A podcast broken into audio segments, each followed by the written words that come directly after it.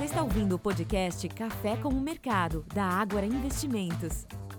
Fala pessoal, sejam muito bem-vindos a mais um podcast Café com o Mercado da Agro Investimentos. Eu sou o Renato Chanes e para bater um papo com vocês hoje estou eu e o Ricardo França, do nosso time de análise. Tudo bem, Ricardo? Fala, Renato. Prazer estar aqui batendo papo com você. Semana mais curta, mas realmente alguns assuntos relevantes para a gente tratar nesse podcast, a começar por dados de inflação nos Estados Unidos, que acabaram vindo acima das expectativas e motivando uma revisão nas expectativas em relação ao timing para o Fed iniciar o seu corte de juros. E internamente foi uma agenda mais curta, até por conta do feriado de carnaval, mas temos destaques importantes na frente corporativa. Vamos atualizar a tese sobre Petrobras, Petrobras que daqui a pouco deve anunciar o seu balanço ali no início do mês de março, com uma grande expectativa em cima do nome, e também uma atualização importante em relação à Sabesp, que segue seu caminho para levar a privatização da empresa, e a gente vai analisar quais são os desdobramentos dessa consulta pública que foi aberta ainda essa semana. Esse assunto para daqui a pouco. Vamos começar falando sobre inflação nos Estados Unidos, Renato?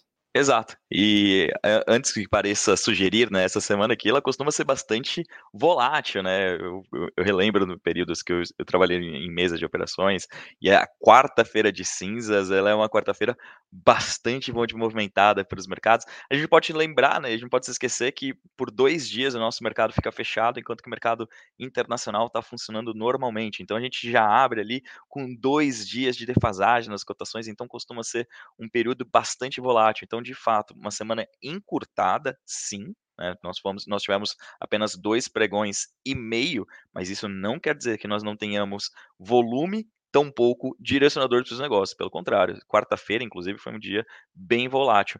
E boa parte dessa volatilidade toda, ela pode ser explicada justamente pelo que o Ricardo comentou aqui na abertura do podcast, né? Essa revisão de estimativas do mercado. Em outras palavras, o mercado aqui está empurrando com a barriga a expectativa para cortes de juros nos Estados Unidos.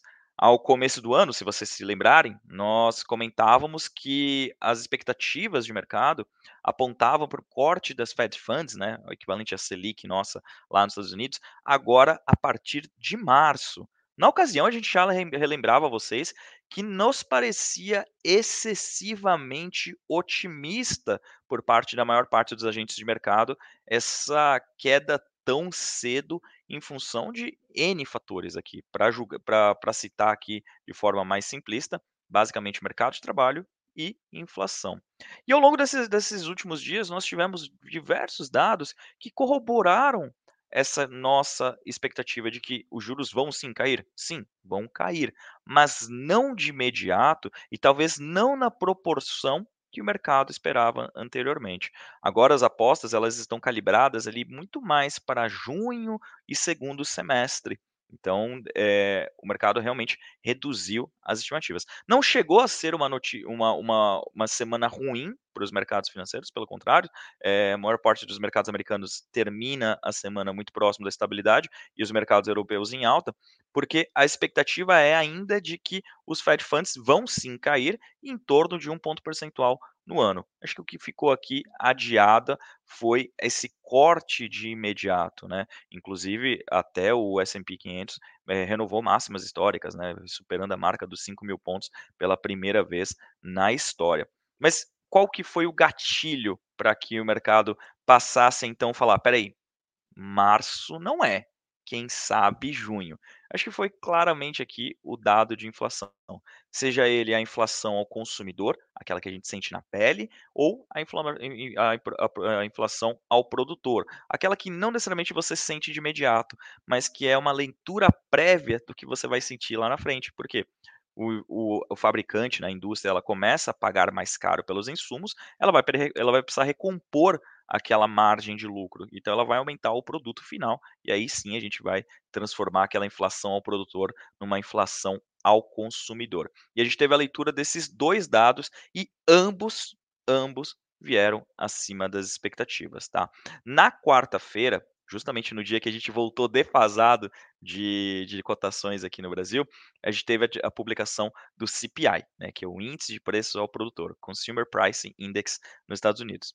Só uma correção aqui, Renato. Na verdade, esse CPI foi divulgado na terça-feira, né? A gente voltou a, a funcionar no mercado local na quarta-feira, já reagindo ao que havia sido conhecido na, na véspera, certo? Tá certo, é a minha cabeça aqui de carnaval e de férias que me deixa um pouco confuso, mas você tá certíssimo. Realmente a gente começa a semana reagindo a um dado que o mercado já tinha é, lido anteriormente. Mas foi justamente isso. Então, na quarta-feira, a gente, além do, do, dos dois dias de pregão, a gente teve também a leitura do CPI. E aí, o que aconteceu? Né? O, o CPI passou de uma alta de 0,23% em dezembro para uma alta de 0,31% em janeiro. Pode parecer uma alta até marginal, não, realmente não parece uma aceleração muito forte. O ponto é, se esperava que ela subisse 0,2. Né, então, realmente, esperava-se um abrandamento frente a dezembro, porque dezembro costuma ser um mês bem forte de consumo, né? festas e outros fatores. Então, o fato do, das, da inflação ter acelerado após o mês de dezembro mostra que o ambiente ali está bastante complexo do ponto de vista de trazer de volta a inflação ao centro da meta, lembrando que lá nos Estados Unidos uma meta bastante austera, em torno de 2%. O núcleo do CPI, que inclui ou que exclui outros itens voláteis como alimento, energia, ele também teve uma aceleração no período e também veio acima do esperado. Então, não foi um, uma questão pontual, ah, não foi só um fator eh, que, que trouxe a inflação para cima. E aí, nesta sexta-feira, logo pela manhã, o mercado reagiu também ao índice de preços ao produtor, o PPI. Né, que também subiu 0,3% em janeiro ante dezembro. E nesse caso, esperava-se que é, tivéssemos um aumento de 0,1%. Então, todos esses fatos eles só vêm a corroborar a perspectiva de que, um, a inflação continua forte. E dois, o mercado de trabalho também continua acelerado, né? Então, é, é, essa índice de preço ao produtor ele tem subido também por conta dessa, dessa força laboral mais alta, né? Ela, ela, ela acaba contaminando também a dinâmica dos preços da indústria. Isso aqui é um grande desafio a ser lidado com daqui para frente. Ao longo da semana, alguns dirigentes do Fed até, até comentaram que a publicação tanto do, do CPI né, e nessa sexta-feira do PPI não alteram a percepção de que a inflação aos poucos caminha para o centro da meta, mas de imediato eles não enxergam tantos espaços para cortes como o mercado parece precificar. Basicamente, a, a mensagem que eles querem dar é: ó, eu vou cortar, mas talvez não agora em março, talvez não no primeiro semestre. Me parece mais uma, uma figura para o segundo semestre. Então, isso adia um pouco de uh, capital, principalmente para outros países. Né? O, o, o, mercado americano continua muito forte, como eu comentei, SP renovando máximas históricas, mas o que acontece é que o investidor estrangeiro, à luz de um cenário no qual a economia por lá está forte e o juro também está elevado, não faz muito sentido ele trazer o seu dinheiro para é, eh, mercados mais especulativos, como é o caso do nosso, mas outros mercados emergentes. E é por conta disso que nós tivemos de novo saídas importantes de capital estrangeiro. A gente termina a semana no positivo aqui no Bovespa, mas a percepção é que essa alta toda ela é muito mais galgada em fatores locais, né? principalmente investidores locais colocando mais dinheiro para aqui e também em função de alguns alguns nomes muito representativos do nosso mercado que continuam atraindo a atenção da, dos investidores. É por isso que eu quero até trazer o Ricardo para essa conversa, porque talvez o nome mais emblemático da Bolsa Brasileira é talvez também o nome mais interessante para os investidores é, estrangeiros no curto prazo, em função de um, um ambiente bom para preços de commodities, né, sobretudo o petróleo, e também dos dividendos que essa empresa deve pagar. Eu estou falando de Petrobras, né, Ricardo? Exatamente, papel que foi, teve uma das melhores performances no acumulado do ano passado, 23. As ações da Petrobras brilharam muito por conta, de fato, dessa expectativa de dividendos elevados que acabou se confirmando uh, ao longo de 2023. O investidor chega em 2024 ainda com uma expectativa bastante elevada quando ele olha para o retorno total potencial daquela tese, ou seja, ele olha não apenas para o potencial de valorização das ações, no caso da Petrobras, mas também para a expectativa dos dividendos. E só para trazer um número aqui para o investidor ter em mente, a gente chega em 2024 com uma expectativa de dividend yield, ou seja, o retorno estimado, esperado é, com ganhos de dividendos da ordem de 16%. É muito yield para o investidor, além, é claro, de uma expectativa de valorização gradual no, nos preços das ações. Não à toa, essa semana a gente publicou um relatório atualizando as estimativas para a Petrobras. Nesse relatório, a gente elevou o preço-alvo para as ações preferenciais, Petro 4, agora preço-alvo projetado em R$ 48,00 para final desse ano, o papel tem, tem negociado na casa dos 40, 42 reais. Então, ou seja, a gente ainda vê um potencial de alta para as ações, mas de fato o grande pilar dessa tese ele está associado a essa expectativa de dividendos. Eu chamei a atenção no início aqui do nosso bate-papo que a Petrobras deve divulgar o seu balanço no início do mês de março, se eu não me engano, no dia 7 é a previsão, e junto com esse balanço, a empresa ela deve anunciar o seu dividendo trimestral, que é o dividendo é, normal, dividendo corrente, que deve ser algo próximo a 4 bilhões de dólares.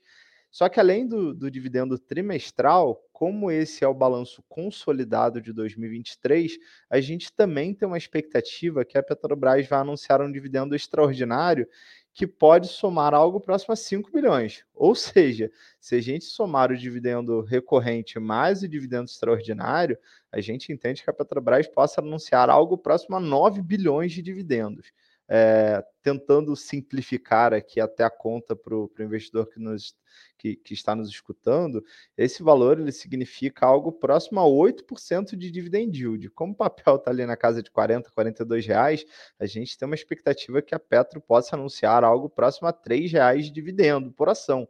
Então, provavelmente vem aí mais uma enxurrada de, de, de, de dividendos para os acionistas motivo pelo qual, é claro, o mercado se antecipa a isso e tem permanentemente é, mostrado uma postura muito otimista com as ações da Petrobras. Agora, é, isso leva um, até um questionamento e algo que a gente pode discutir. E passado esse dividendo, e passado esse trimestre, o que, que o investidor ele pode esperar? A gente até imagina que, passado a data X, que deve ser ali uh, uh, meados do mês de abril, é possível até que o investidor eventualmente vá buscar outra alocação, talvez até aumentando a diversificação na própria indústria de petróleo. E a gente tem aqui no Brasil as Juniors Companies, inclusive são papéis que a gente tem recomendação de compra, como a Prio, a própria 3R é, Petroleum e a Petro Reconca, que estão em meio a, a negociações para uma eventual combinação de negócios. Mas o fato é, eu acho que curto prazo, Petrobras continua muito forte, porque o investidor ele quer capturar esse dividendo, passado da DataX. Pode ser que parte do mercado opte por diversificar um pouco mais a, a, sua carteira, a sua estratégia e acabe adicionando outros nomes da indústria de petróleo dentro da sua carteira, mas não acho que a gente tenha motivo para uma grande, eh, um grande movimento de venda das ações passado esse dividendo, porque, como eu falei, não é só o dividendo do quarto TRI que deve ser forte. O ano calendário de 2024 ainda deve ser de dividendos bastante robustos e provavelmente esse dividendo ele cai um pouco para 2025 à medida que a Petrobras avança com seu plano de capex, ou seja, novos investimentos, eventualmente faça novas fusões e aquisições, mas ainda assim, como a expectativa de geração de caixa é bastante elevada, é, o dividendo cai, mas ainda a um nível alto. Nosso número para 2025, estimado de dividend yield, é próximo a 12%. Então, continua sendo uma tese de recorrência aqui nos dividendos. Lembrando que a Petrobras ela tem uma política de, de, de distribuição em base trimestral, e, obviamente, o investidor global ele olha esse nível de yield e chama atenção. Até porque, comparativamente a outros grandes players de petróleo, empresas cujas ações têm bastante liquidez, a Petrobras, na média, ela, oferece um retorno total até acima dos seus pares lá fora. Então, isso provavelmente vai continuar sendo um grande atrativo para o investidor global que está buscando dividendo. Petrobras, eu lembro, a gente tem essa recomendação de compra, a gente atualizou o preço-alvo para R$ reais. Fica o convite para os investidores para que leiam o nosso relatório que está disponível lá no Agora Insights, mas, na nossa opinião, tentando traduzir aqui em poucas palavras, continua sendo um bom call principalmente é, até a publicação do balanço, porque entendo que o mercado vai ficar no nome de olho nesse dividendo. Agora, a gente teve outra tese também, que é uma tese mais específica, menos dependente de direcionadores macroeconômicos e tem particularidades próprias, que essa BESP é um call que a gente vem falando ao longo de todo o segundo semestre do ano de 2023. Eu lembro que nós incluímos a, a, a Sabesp na nossa carteira arrojada no mês de julho do ano passado. E desde então a gente vem carregando esse papel nas nossas principais recomendações. E essa semana teve um, um evento importante porque uh, foi aberta período de consulta pública para discutir a nova regulamentação que será implementada após a privatização da empresa. E a nossa primeira leitura em cima desse texto que foi inicialmente apresentado foi positivo. Eu separei aqui alguns pontos é, que são importantes nessa proposta.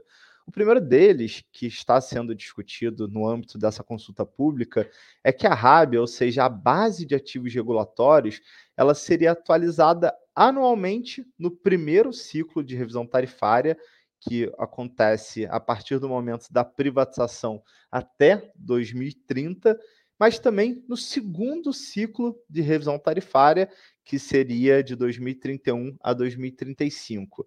Vou tentar traduzir aqui, porque são termos é, regulamentares, eventualmente o investidor possa não ter tanta clareza sobre é, como funciona esses termos, mas essa mudança que ela é relevante porque usualmente a revisão tarifária ela acontece a cada cinco anos e aí o regulador ele define qual será o reajuste na tarifa a ser implementado. Com essa proposta, esse ciclo ele passaria a ser anual. É super relevante porque isso acaba reduzindo o descasamento entre os investimentos que são feitos pela companhia e a revisão tarifária que passa a ser implementada junto aos consumidores. E isso passa ainda a ser mais relevante porque no primeiro ciclo, que é esse período entre a privatização e 2030, a Sabesp ela vai ter que investir algo próximo a 68 bilhões de reais é muito capex, é muito investimento e essa regra ela acaba trazendo uma maior transparência até para que os investidores privados que eventualmente estejam interessados em entrarem na, na privatização da Sabesp, eles tenham parâmetros mais claros para que possam, de fato, é, fazer esse aporte na companhia.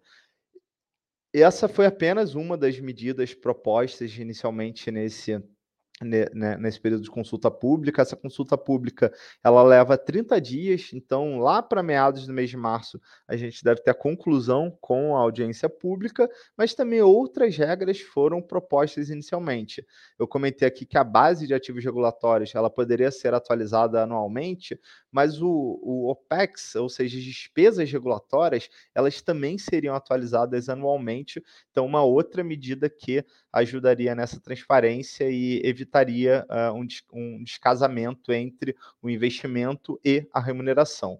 Além desses dois pontos que eu comentei, tem um outro gatilho que é super legal a gente comentar, que é a questão dos ganhos de eficiência. Segundo o texto inicial apresentado aqui nessa consulta pública, a Sabesp ela manteria 100% dos ganhos de eficiência, ou seja, o que ela conseguiria fazer de forma eficiente através de menores custos, menores despesas na sua operação, pelo menos durante esse primeiro ciclo.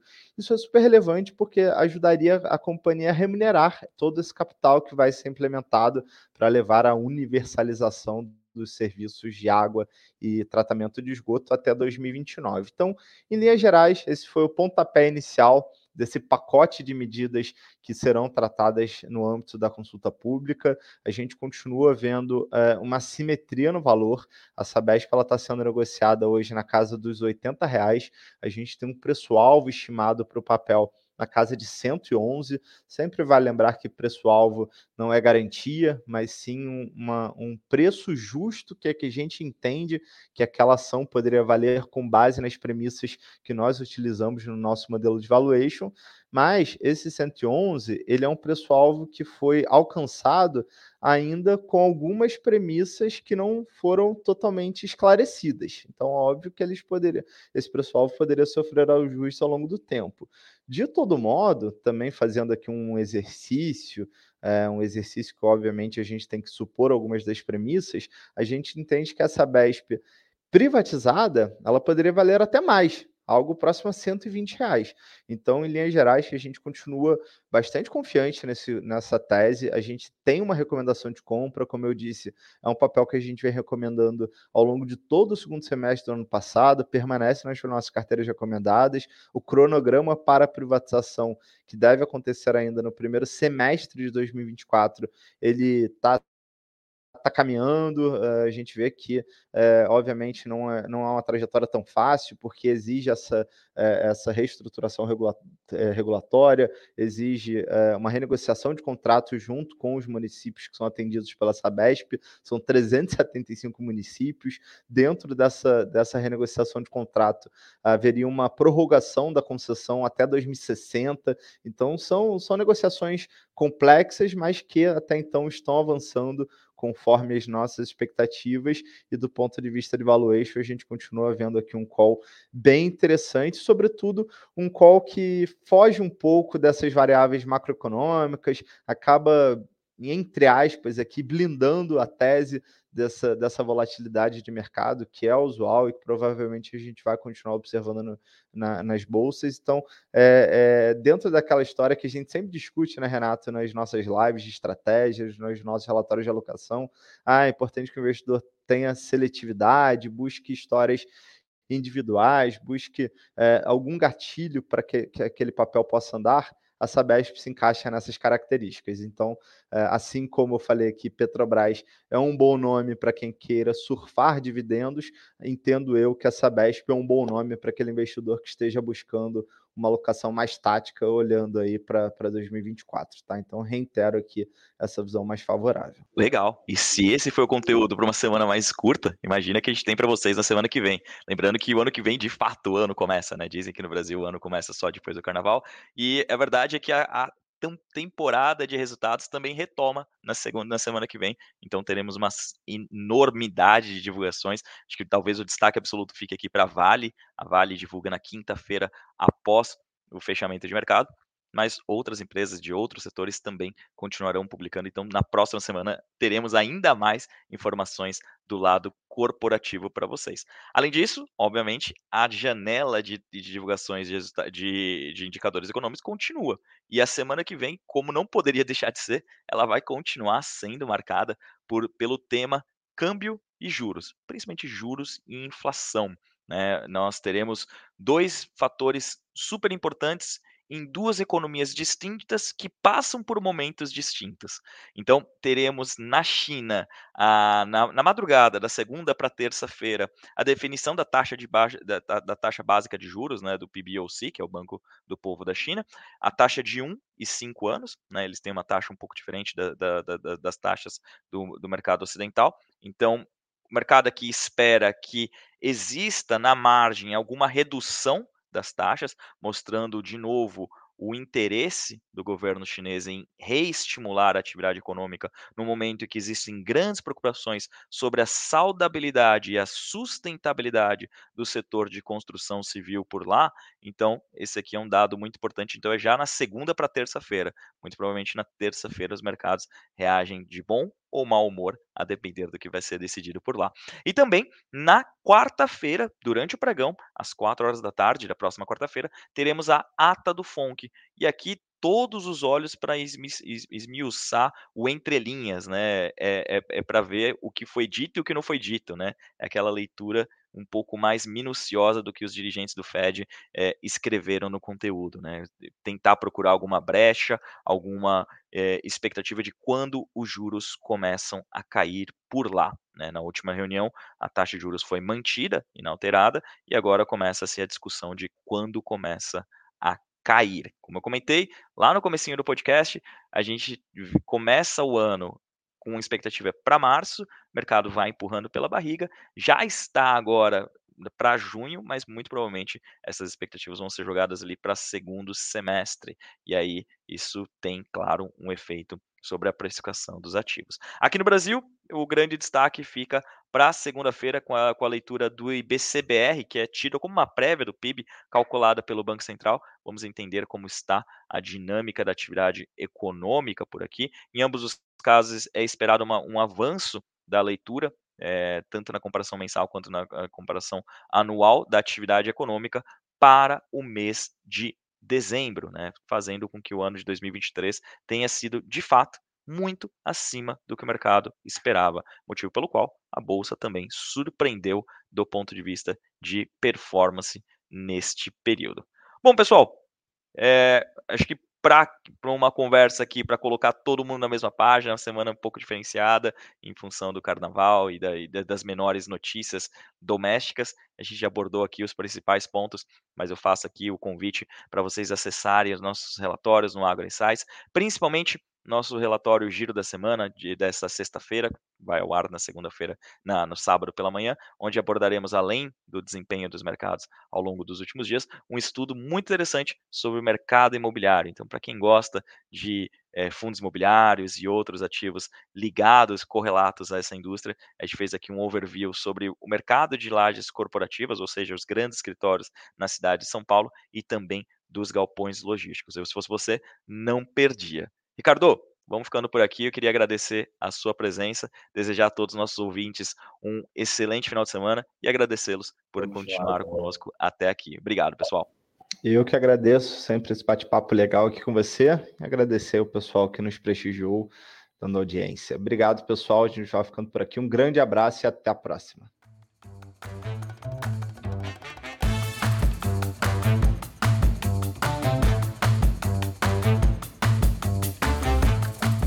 Este podcast não representa promessa de compra e venda ou recomendação de qualquer ativo financeiro, sendo única e exclusiva responsabilidade do investidor a tomada de decisão. Consulte os riscos das operações e a compatibilidade com o seu perfil antes de investir. Rentabilidade passada não é garantia de rentabilidade futura.